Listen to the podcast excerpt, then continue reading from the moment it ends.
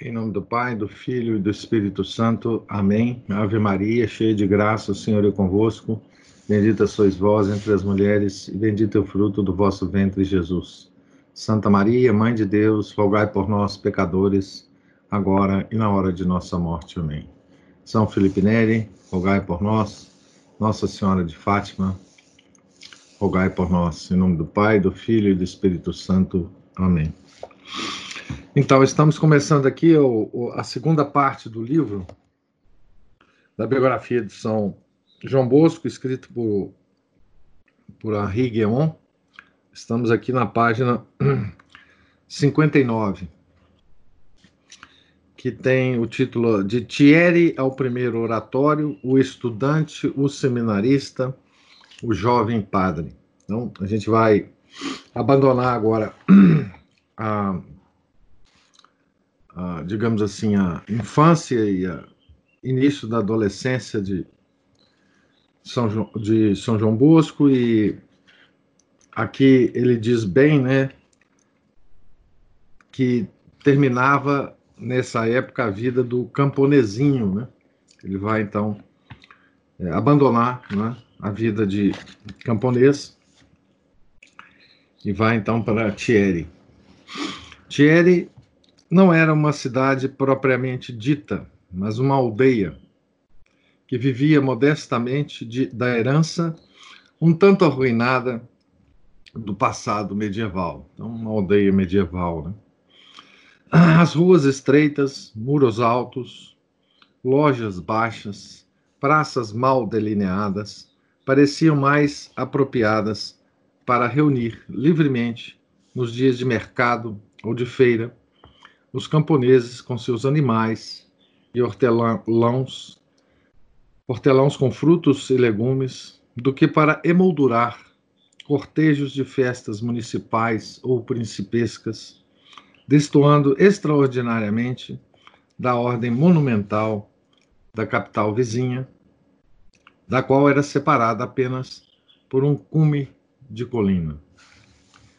Quando Dom Bosco chegou a cidade ainda possuía numerosos conventos, incontáveis e lindas igrejas que iam do gótico ao barroco, um arco de triunfo, um grande seminário e um colégio de latinidade.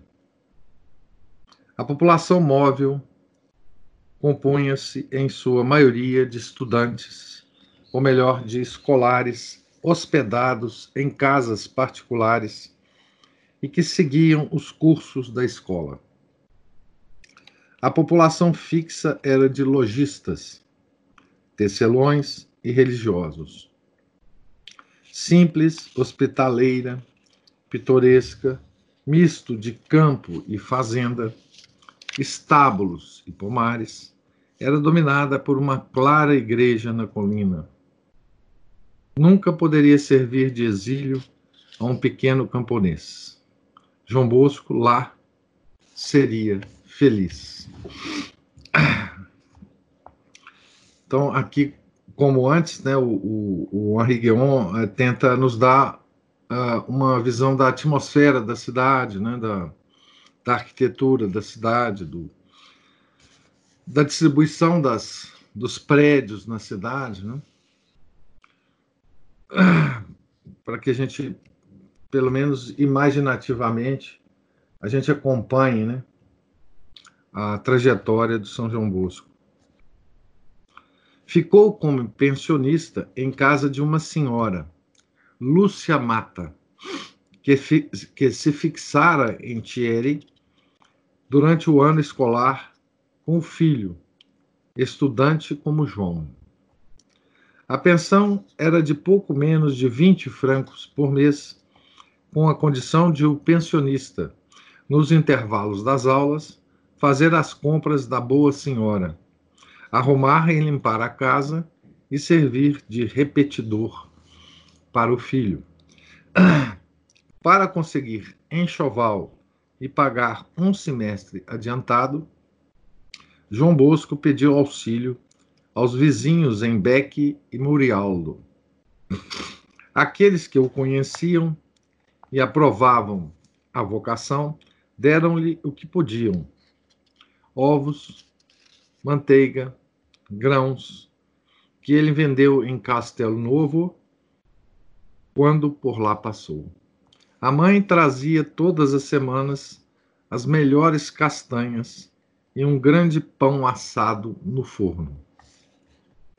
João, que estava mal instalado, comendo mal, sem aquecer-se, não abandonava os livros e os cursos, a não ser para algum trabalho penoso. Achava-se então no auge da felicidade. Com 16 anos, parecia um gigante perto dos outros colegas da classe. Então ele estava aqui na adolescência ainda, né? Entrou para o sexto ano, mas não permaneceu muito tempo. No fim de dois meses, adiantou para o quinto, e quando se esforçava, e tanto se esforçava, que adiantou de novo para o quarto, dois meses depois. Já ganhara dois anos. O novo professor, Dom Cima Giuseppe, conhecido como muito severo, reconheceu o seu valor. Todas as capacidades de seu espírito pareciam surgir de uma só vez, como se o estado de compressão e dispersão de que estavam presas há tanto tempo as houvesse amadurecido em segredo. Compreendia tudo, retinha tudo. Num dia em que, por distração, esquecera de trazer o livro A Vida de Agezilu, a, desculpem, Agezilau, de Cornélio Nepos, ao chegar sua vez de explicar, abriu a gramática e fingiu ler nela o texto, quando, na verdade, ele estava na sua memória. Professor, professor, disse o menino, ele não está lendo o livro, no livro. Não o trouxe. Um dedo duro, né? O professor percebeu o prodígio. Por tão feliz memória, perdoou o aquecimento. Considere-se venturoso por, possuir, por, por possuir tamanho privilégio e dedique-o ao bem. Mas isso não era ainda o suficiente. O que se segue vai além do humano. Os camaradas afirmam que recebia em sonho, muitas vezes, o texto que o professor devia dar para traduzir no dia seguinte e que o traduzia antecipadamente. Como José, apelidaram-no de sonhador Aqui a, a, a, lembrança de São José também, né, que nós já fizemos em algum momento. É, como é que Deus guiava São José, né? E a ele também, né? Mas esse sonhador não se perdia nas nuvens. Seu principal sonho era Deus.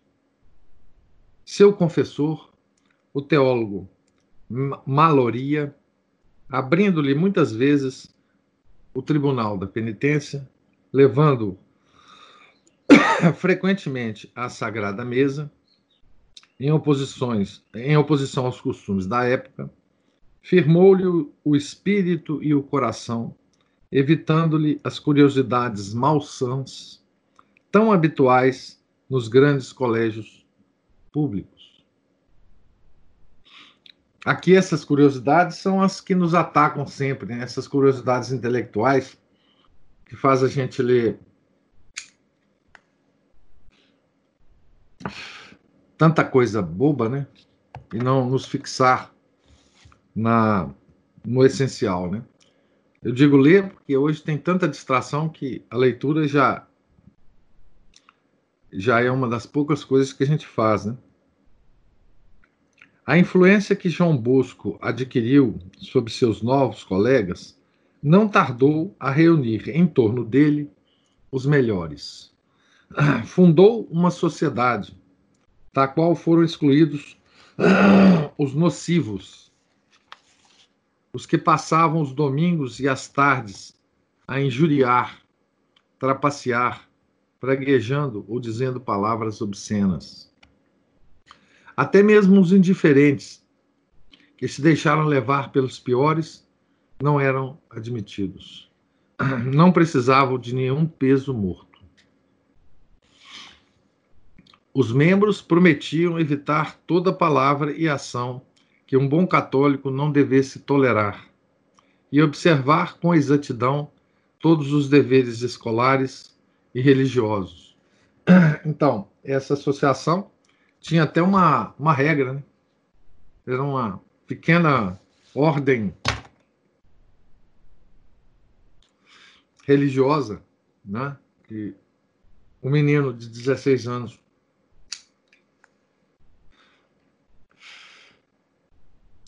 fundou, né, com uma pequena regra religiosa, né? Reuniram-se à noitinha em casa, hora de um, hora de outro, para ler, rezar e instruir-se, corrigindo-se fraternalmente.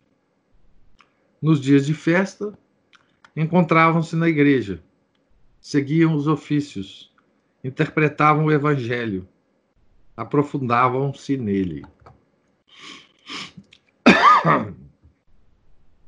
Eram horas de recreio bem severas. Esta não era, porém, a opinião dos adeptos. Sabem qual o nome da pequena sociedade? Sociedade da Alegria.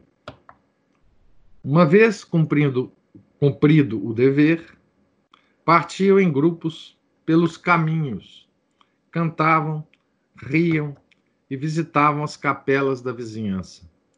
Colhiam frutas ou morangos nos bosques.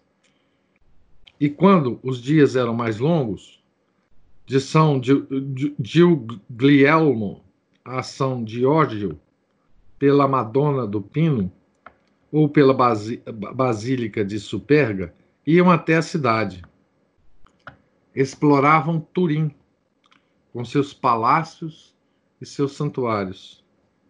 Há muitas coisas interessantes no mundo, lindas e puras, que entretêm e divertem os olhos sem os sujar. Então aqui a gente vê uma, um, um pequeno toque, né? É, dessa alegria católica é, imensa, né? que nós quase que já perdemos essa alegria da, da nossa religião, né? essa alegria de, de cumprir bem os nossos deveres, né? essa alegria de, de rezar, essa alegria de, de fazer as coisas simples da vida, né? com, com gosto, né? E porque nós fomos invadidos, né? É, pouco a pouco, e nessa época também já, já, já havia isso, né? Aqui nós estamos numa ilha, né? É, em torno de João Bosco, mas nós fomos invadidos por um certo, eu sempre falo isso, né? um certo calvinismo, né? uma certa uma certa preocupação com com a com uma, um dos atributos de Deus, né, esquecendo os outros atributos de Deus, que é o da, da justiça de Deus, né, da onipotência de Deus, da onipro, onipresença de Deus, isso nos assusta, nos deprime, nos entristece, né? Esquecendo as outras, né? A misericórdia, né? É, de Deus, principalmente, né?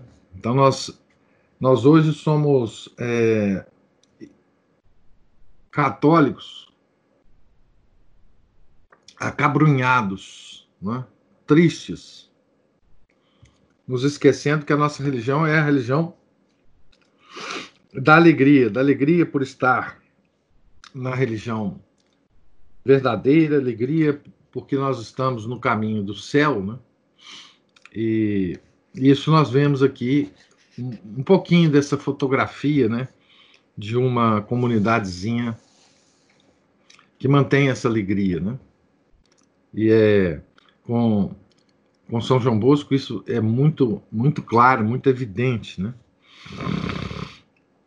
Como eram alegres estas crianças, com a sacola ao ombro, um pedaço de pão do outro lado, terço na mão, rodeando o mais velho, mais ajuizado e mais ágil, mais feliz, mais sábio, mais santo, que já pisava agora o futuro campo de suas conquistas.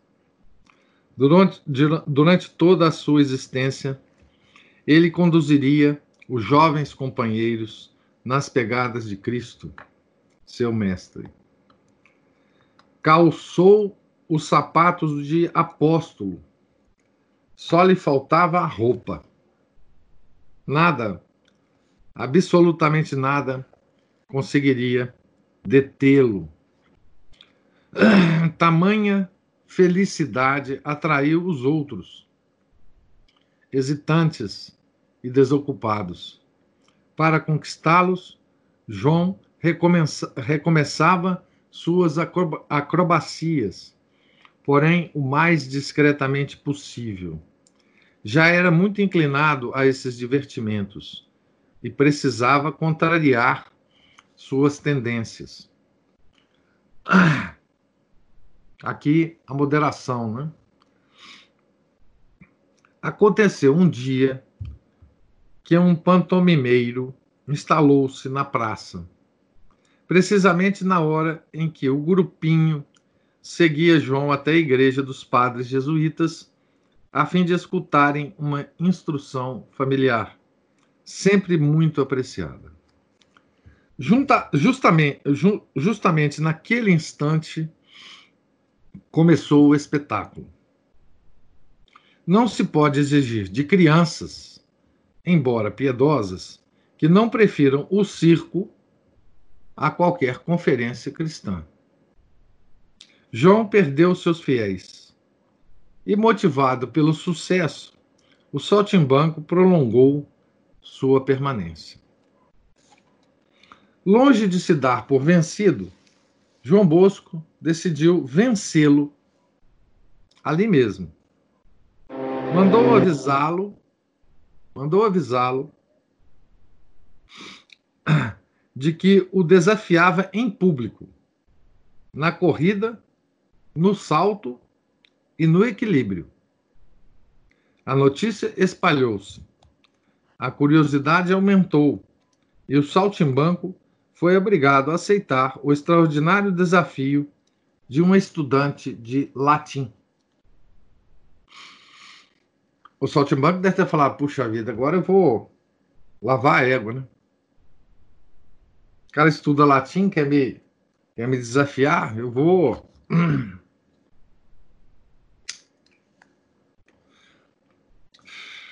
Eu vou ficar famoso, né?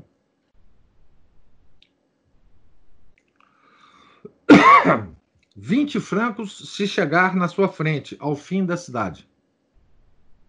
Onde estão os 20 francos? Todos contribuíram e João Bosco não teve dificuldade para desafiar o rival.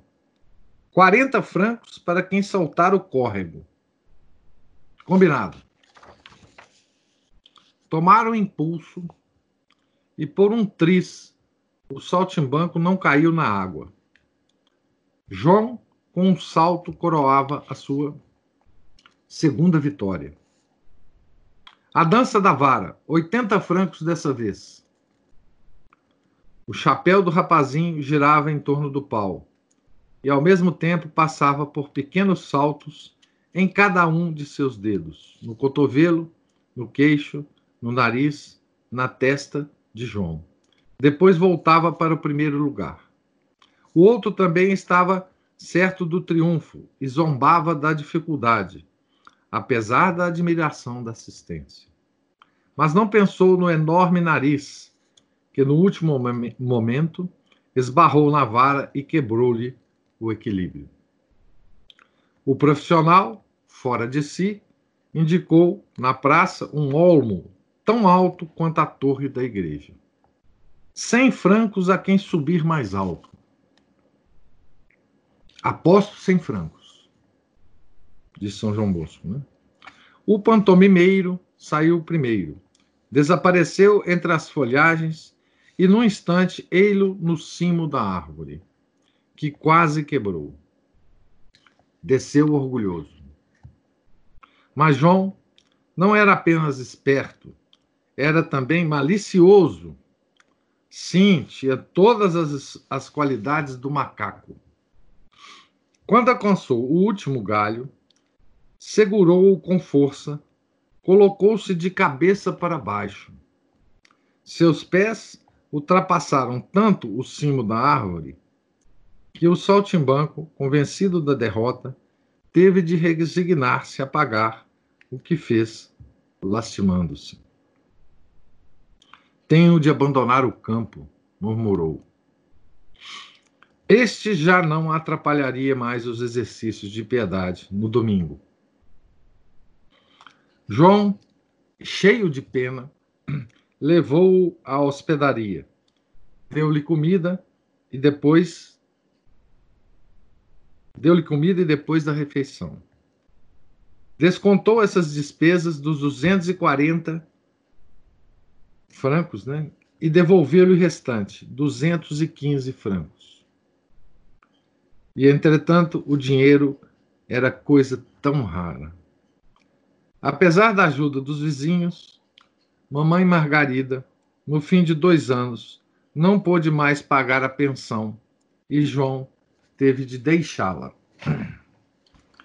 Encontrou um canto e emprego em casa de um estalajadeiro da grande praça, que era também pasteleiro. Como Santo Aleixo, Deitava-se embaixo de uma escada. Levantava-se de madrugada para espanar a sala da hospedaria, antes das aulas. Aqui só um detalhe, né? O Santo Aleixo também é, é citado pelo Henri Guion é, na, na biografia de São João Maria Vianney, né? A vida desse santo é muito interessante. Eu lembro que na época eu sugeri para vocês lerem a vida desse santo, né? Sugiro para quem não não não leu, né? Ler também. É muito, muito interessante. Então ele dormia debaixo da escada, né? Como Santa Aleixo. Levantava-se de madrugada para espanar a sala da hospedaria, antes das aulas. Também lavava copos à noite e marcava com giz os pontos dos jogadores de bilhar. Imaginem se era possível que ele compreendesse isso. Serviu, porém, para esclarecê-lo sobre a natureza humana e aumentou o seu horror inato pelo mal. Aproveitou a estadia para acrescentar mais um ofício à sua bagagem. Daqueles tantos ofícios que ele já tinha aprendido, né? Ele aprendeu o de pasteleiro, aprendiz de pasteleiro. Manipulava as massas, os cremes, fazia dourar os bolos folheados como ninguém.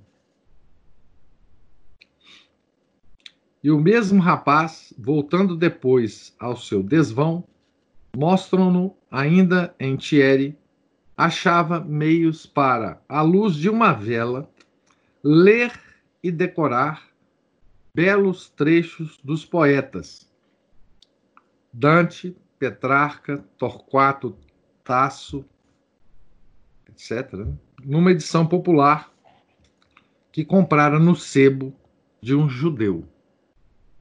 Ele os recitaria depois para os amigos e as crianças. O, o São João Bosco uma memória realmente, vocês vão acompanhar aqui, é impressionante. Né?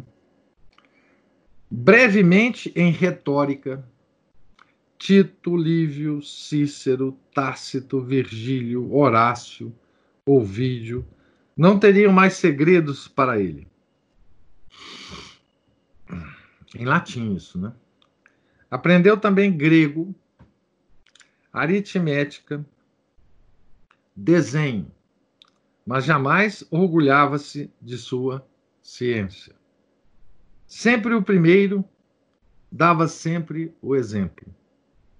Conseguiu fazer de seus companheiros alunos quase modelares, mas não sem algum risco de se exceder pois nem sempre tinha a paciência necessária. Aqui sempre mostrando, né, o caminho da perfeição de São João Bosco, né? As pequenas imperfeições que ele que ele foi corrigindo ao longo da vida, né? Ainda não havia dominado completamente sua natureza, e esta se rebelava por vezes. No recreio, era tentado frequentemente a impor a ordem, os bons costumes, a verdade e a justiça a socos, como antigamente, esquecendo a lição que uma vez recebera em sonho. Não se vive impunemente com os brutos. O sonho é aquele de aquele primeiro sonho, né? Das das feras se transformando em, em ovelhas. Né? Um só entre seus condiscípulos parecia encarnar o ideal evangélico, a que sua alma aspirava, e do qual seu temperamento estava tão longe. Mas era um menino tão discreto e isolado que João Bosco nunca ousou falar-lhe. Um santo, diziam talvez um moleirão, tão mole como os cremes dos doces de João. Certa ocasião, sobreveio um acidente. Num dia em que os alunos entraram na sala antes do professor e, como este tardasse, aproveitaram-se. Era uma batalha infernal, um caos monstro como diziam. João Bosco o condenava, mas distraía-se também. Imponente, impotente, desculpe, para reprimi-lo. Saltavam sobre as mesas, bombardeavam-se com livros, bolinhas, pedaços de giz. Somente um recém-chegado permanecia no banco. Venha, Luiz, gritava o mais levado. Não brinco, não entendo de jogos. Trabalho. Venha, estou sozinho. Estou dizendo, venha, estou dizendo. Não. Venha ou lhe bato. Bata se quiser. Então, o provocador, enfurecido, deu-lhe duas bolachas que estalaram. O rapaz calou-se e depois disse com voz calma: Está contente? Pois bem, está perdoado. Deixe-me.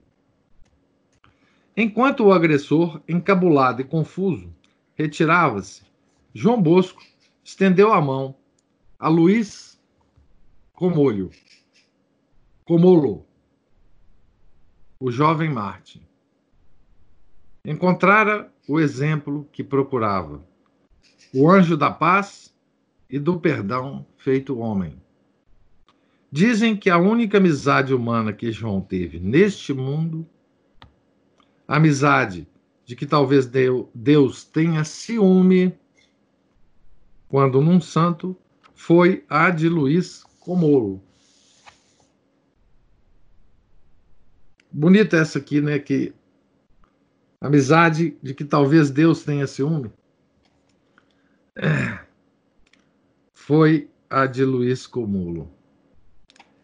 Este ensinou-lhe a dominar a ira, mesmo quando santa. Seria imprudente afirmar que João Bosco não o conseguiria sem ele? Então aqui a gente vê também, né, mais uma vez, é, Deus agindo por meio da causa segunda, né? É, na vida dos seus santos, né? E age também na vida de todos nós, né? Causa segunda é coisas, acontecimentos e pessoas, né? E aqui ele está agindo por meio da causa segunda através de uma pessoa, né? Um menino como como João Bosco, né? É, e aqui, assim, a ação de Deus é sempre proporcionada, né? Ele enviou um, um rapaz da mesma idade de João Bosco, né? Para mostrar a João Bosco um, um, uma outra forma de lidar com a situação, né? Talvez se ele tivesse enviado um adulto ou um velho, essa lição para João Bosco não ficaria tão clara, né? Mas ele enviou um menino da idade de João Bosco. Numa situação, ele viu esse menino é, agir numa situação que João Bosco certamente agiria dando uma cacetada nesse, nesse rapaz, né? Ele nunca receberia uma bofetada na no rosto, a gente pode imaginar assim, né? E, e teria a mesma reação de Luiz Comolo. Né? Certamente não, certamente não nessa idade, nessa fase da vida. Né? Que ternura atraente e poderosa, esta de um apego delicado e forte, entre dois rapazes da mesma idade, que nenhum contratempo poderia modificar. Como ela era nova para João, que só conhecera as delicadezas do coração de sua mãe e do velho mestre, veja, a mãe e o velho mestre, né? Dom Colosso, né? É, não tinha a idade dele, né? Então era, era uma era um, um, um por assim dizer um exemplo que ele não se sentia não sentia a possibilidade de, de, de seguir, né? Ah, são mais velhos, minha mãe. Mas de um menino da, da idade dele, né? É diferente, né? Era uma permuta de igual para igual. A identificação dos mesmos ardores, das mesmas misérias, das mesmas esperanças em face do mesmo destino.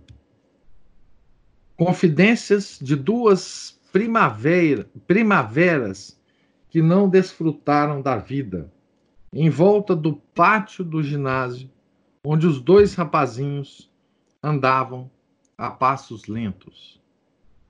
Deus faz as contas. O que deu e o que pede, o que já lhe demos e o que ainda exige de nós sua alma e a de seus irmãos, o mais precioso de seus tesouros. Deus está fazendo as contas, né? E está agindo, né? Dom Bosco escreveu mais tarde um livrinho sobre a vida de Luiz Comolo. Que contraste com a sua! Admirava-o, invejava-o, imitava-o, como o fogo pode imitar a fonte e o leão, o cordeiro.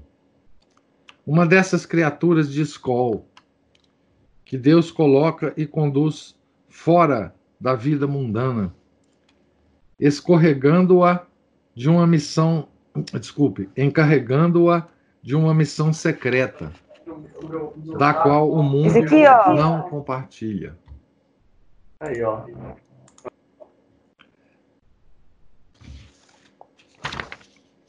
Na presença, na convivência com essa perfeição, João Bosco ficou apreensivo. Seus estudos de humanidades estavam terminando. Entraria em breve para o seminário maior. Ainda necessitava pedir auxílios para ter a quantia devida, mas isso era apenas um pormenor. A providência proveria. Mas seria ele pároco? Quer dizer, seria lançado no mundo, exposto continuamente às exigências da ação direta e às tentações do orgulho, na proporção de seus êxitos? Um homem como ele não saberia moderar a ambição de conquista. Precisava de tudo ou nada. Salvaria ele aos outros se não conseguia salvar-se a si próprio? As forças excepcionais da vontade, de vontade, de inteligência, de atividade e de esplendor que sentia em si pareceram-lhe repentinamente como inimigos de sua alma. Não deveria aproveitá-las. Que se fechasse na oração, como Luís Comulo, que se cobrisse com ela como se fora uma couraça. Na falta da cela espiritual, construída com silêncio e quietude, que o amigo trazia consigo, que escolhesse uma cela feita de pedra. Veja a, a, a situação em que o exemplo do Luiz Comulo, né, a, quais foram as, as, digamos assim, as, as influências né, na alma de João Bosco essa presença de Luiz Comolo. Ele comparava né, o temperamento, né, as, as atitudes né, de, de, do companheiro né, com as dele próprio. Né, e começava a duvidar da,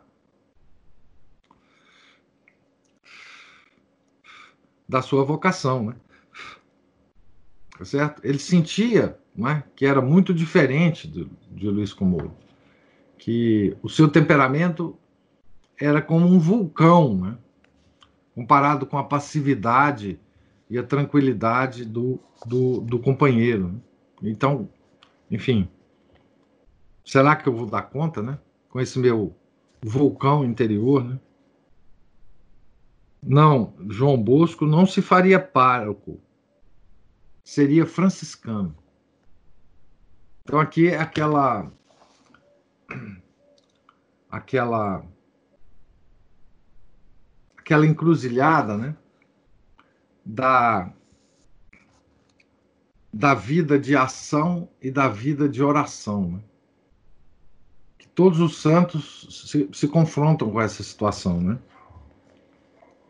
Aqui ele demonstrava então a uma dúvida dizendo o seguinte: bom, se eu for pároco, eu vou para o mundo, né?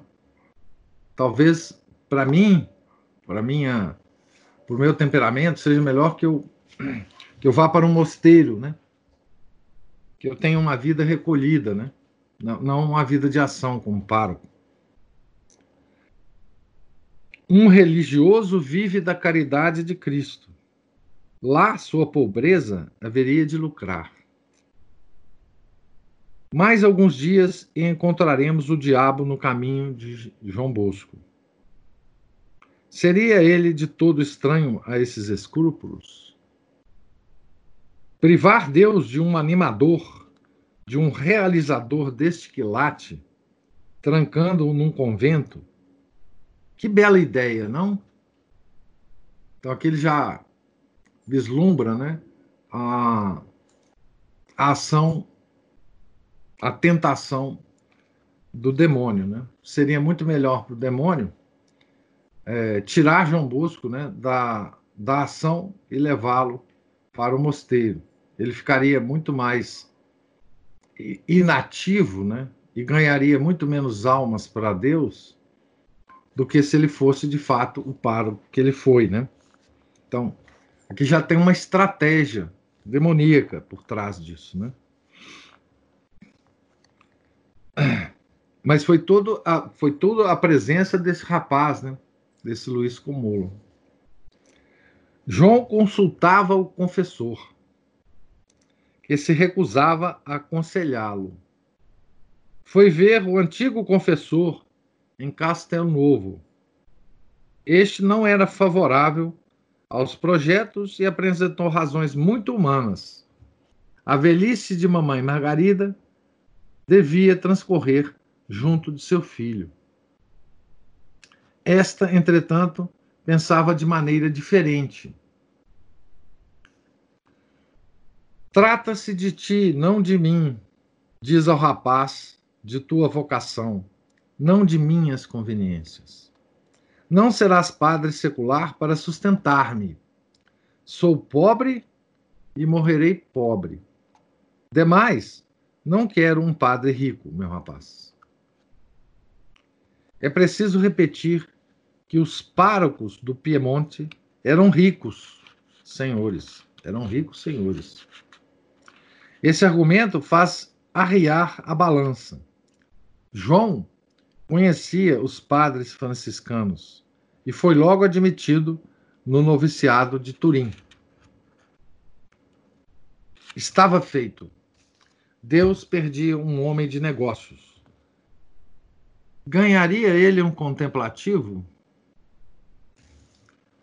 Nisto apareceu um ferrador que João conhecera nas redondezas, onde havia passado umas férias. Este não via com bons olhos o convento. Um monge não era nada, mas um padre é outra coisa. Por que não padre? Não, o convento soluciona tudo, respondeu-lhe João. Não temos com que pagar a pensão no seminário. Se esta é a razão, empenhar-me-ei na cúria. Passa por lá esta tarde. Decides muito depressa, sabes? Disse-lhe o vigário Chateauneuf. Em teu lugar, iria aconselhar-me com Dom Cafasso. É um santo. João Bosco chamou então, no adro da igreja de Murialdo, o jovem padre que tanto o impressionara com exemplos e palavras. Era só quatro anos mais velho do que ele. Dom Cafasso foi aquele padre é, que ele encontrou um dia na praça, né, na porta da igreja, que estava esperando a igreja abrir para entrar, né?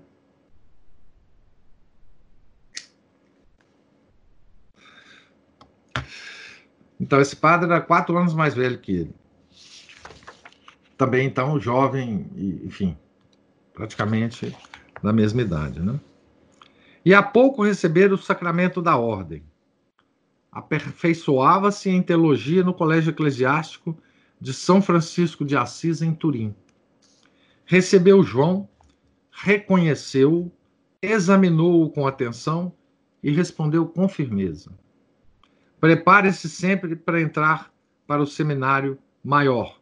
Deus resolverá a questão. Foram necessários auxílios. Conseguiram. João pôde continuar os estudos. Mais ou menos um ano depois, vestido com a roupa de seminarista, recebia, recebia entre lágrimas as bênçãos de mamãe Margarida. Deus decidira. Lembra-te, meu Joãozinho, de que não é a roupa que faz o padre, mas a virtude. Nasceste sob a proteção da Virgem Santíssima. Eu te consagrei a ela e renovo meu oferecimento.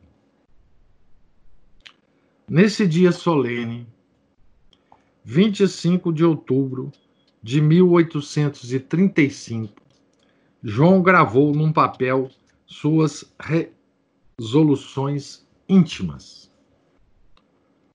Vamos ver aqui essas resoluções que são a de um santo, né?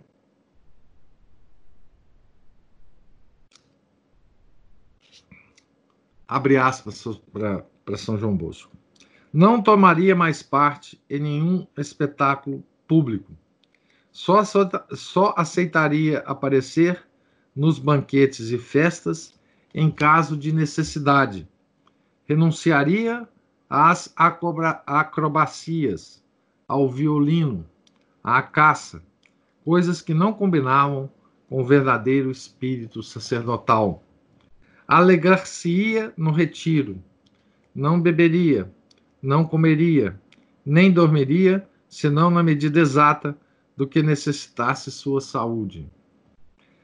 Com leituras profanas havia servido ao mundo, agora só por meio de leituras sagradas haveria de servir a Deus. Combateria com todas as suas forças, até a sombra de um gesto, palavra ou pensamento contrários à virtude da castidade, e em troca não negligenciaria os mínimos atos que ajudassem a conservar essa virtude. Aos exercícios de piedade comum, acrescentaria diariamente um tempo de meditação e de leitura espiritual, e diariamente proporia ao próximo tal exemplo ou tal máxima que servisse para elevar sua alma. Fecha aspas. Essa então, essas então eram as resoluções. 25 de outubro de 1835. Depois, perante a imagem da Virgem, fez a promessa formal de seguir à risca este regulamento. Iniciava uma nova vida. Algumas pessoas importantes e alguns amigos ofereceram-lhe ofereceram o casaco a batina, o chapéu e até os sapatos. Um padre de Turim, Turim Donga, Guala, pagou-lhe de boa vontade a pensão por um ano. A partir do segundo ano, João foi beneficiado com a verba que o seminário concedia aos alunos pobres e esforçados, tendo Dom Cafasso completada a quantia. Nunca mais abandonaria seu pupilo, Dom Cafasso, né? Falaremos ainda muitas vezes dessa grande alma. Dom Bosco e Dom Cafasso ligaram seus destinos até a eternidade e até a beatitude. Então, eis aí essa, essas duas grandes influências de Dom Bosco nessa além da mãe, obviamente, mas né, o, o Luiz Comolo como colega e Dom Cafasso como, digamos, protetor, né? é, como, como guia, certo? Nós terminamos então, vamos parar por aqui essa leitura, na página 71, no início da segunda parte aqui do, do desse capítulo, né? É, acompanhamos então aqui a até a vida dele, até a entrada né, no seminário maior e a sua a sua resolução, né? Que ele vai então seguir por toda a vida, tá certo? Eu pergunto se tem alguma observação ou alguma pergunta sobre o texto de hoje.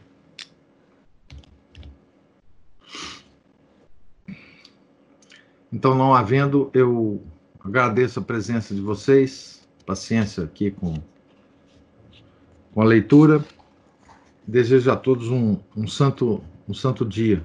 Né? Em nome do Pai, do Filho e do Espírito Santo. Amém. Ave Maria, cheia de graça, o Senhor é convosco. Bendita sois vós entre as mulheres, e bendito é o fruto do vosso ventre, Jesus. Santa Maria, Mãe de Deus, rogai por nós, pecadores, agora e na hora de nossa morte. Amém. São João Bosco, rogai por nós. São Felipe Neri, rogai por nós. Nossa Senhora de Fátima, rogai por nós. Em nome do Pai, do Filho e do Espírito Santo. Amém.